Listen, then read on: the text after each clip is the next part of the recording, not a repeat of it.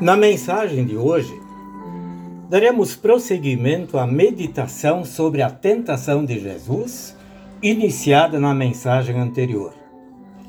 Ouvimos que Jesus havia jejuado 40 dias e 40 noites e estava com fome. Aí vem a primeira investida do diabo para que Jesus transformasse pedras em pães a fim de saciar a fome. Jesus lhe respondeu está escrito: o ser humano não viverá só de pão, mas de toda a palavra que procede da boca de Deus. Na primeira batalha, o diabo se vê derrotado, mas ele é insistente.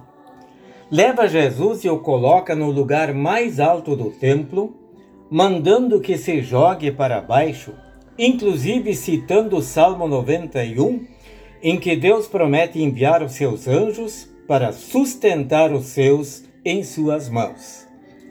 Com isso, o diabo demonstra que conhece a Bíblia, mas faz uma interpretação distorcida.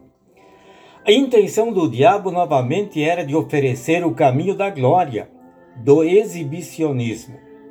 É como se dissesse: Olha, Jesus, todas as pessoas aqui no templo verão os anjos o sustentarem em suas mãos quando você se jogar, e você ficará conhecido e famoso em toda a terra.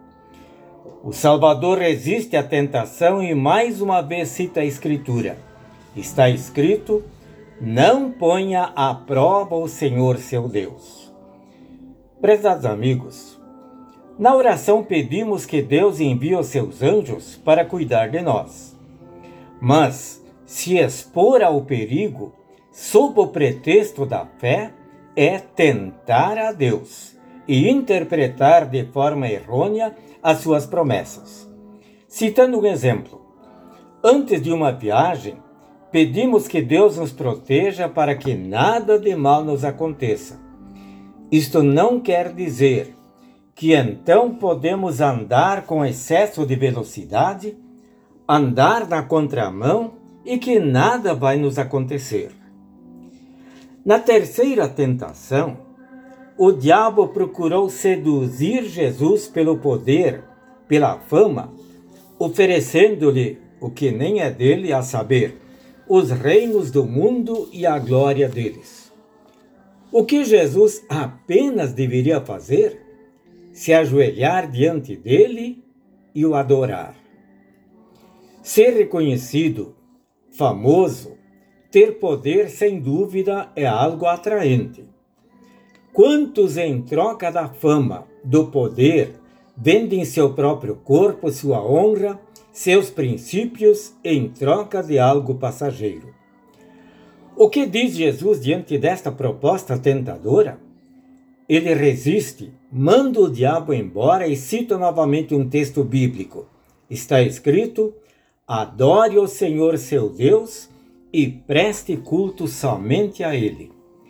Jesus foi tentado, mas, fundamentado na palavra de Deus, resistiu às tentações e saiu vitorioso. Nós também somos tentados de inúmeras maneiras. O diabo é esperto e mentiroso e pode usar pessoas para nos tentar, bem como argumentos que parecem ser inocentes e inofensivos. Mas Jesus nos ensina qual a arma que devemos usar para resistir às tentações: a Sua palavra. Ele nos dará forças para resistirmos e vencermos as tentações, e então, pela fé no Salvador, alcançar a vida eterna no céu. O Senhor o conceda a todos nós. Amém.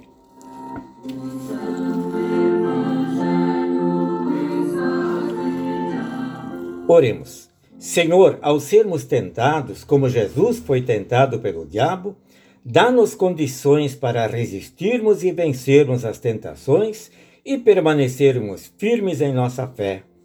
Amém.